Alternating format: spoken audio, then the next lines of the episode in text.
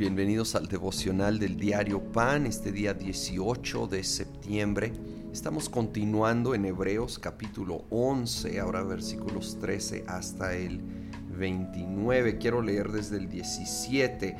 Por la fe Abraham, que había recibido las promesas, fue puesto a prueba y ofreció a Isaac, su hijo único, a pesar de que Dios le había dicho, tu descendencia se establecerá por medio de Isaac.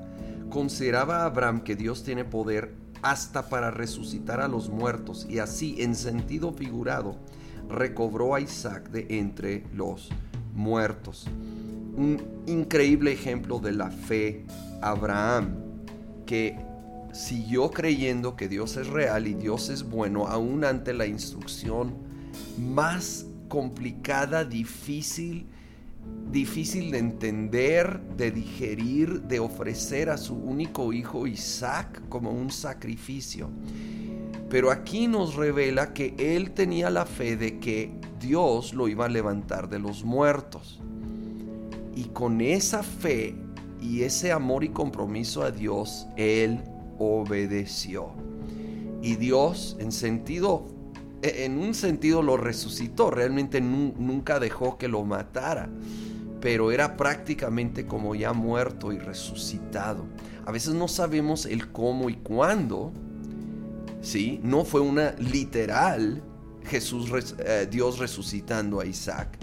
Fue tal vez diferente a como Abraham lo había visualizado, pero de que llegó el milagro, de que fue fiel Dios, fue fiel.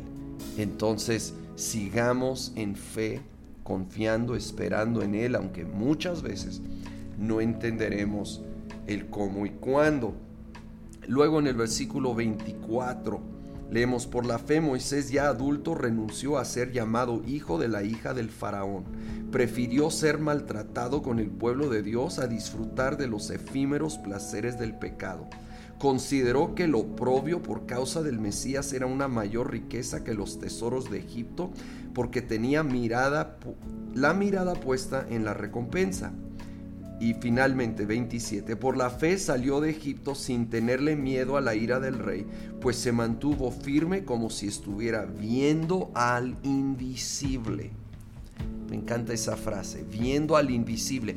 Ah, por definición invisible quiere decir que no lo puedes ver. Entonces esto es una expresión tan clara de fe. Estaba viendo en el espíritu, estaba viendo con ojos más allá de lo que en lo natural se ve.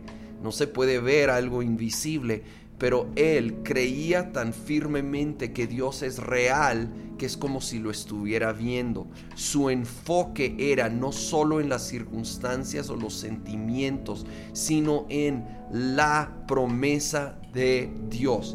Tan fuerte que él estuvo dispuesto a dejar Egipto, donde él había sido prácticamente como un hijo adoptivo del faraón.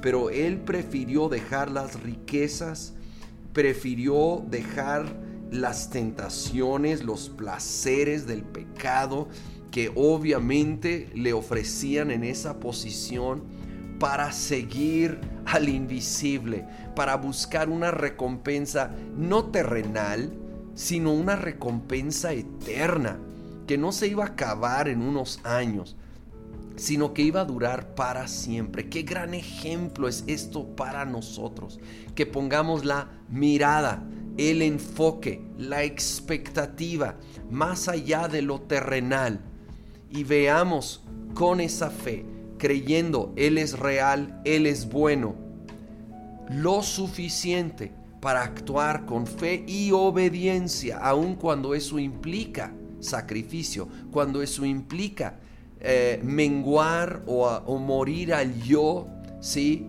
abandonar algún sueño o deseo terrenal cuando nos damos cuenta no es parte del plan perfecto de Dios para nosotros, pero sabemos en quién estamos confiando. Señor, venimos delante de ti en esta hora confiando en ti, decidiendo que vamos a confiar aun cuando parece que todo se vino abajo como Abraham cuando iba a ofrecer a Isaac Señor, y aun cuando no sabemos exactamente el cómo y cuándo, sabemos en quién estamos confiando y que tú traerás a vida todo lo que realmente es lo mejor para nosotros. Así que fijamos esa mirada en lo que estos ojos naturales no pueden ver, confiando plenamente que tú nos llevarás al cumplimiento de tus planes y propósitos en el nombre de Cristo Jesús. Amén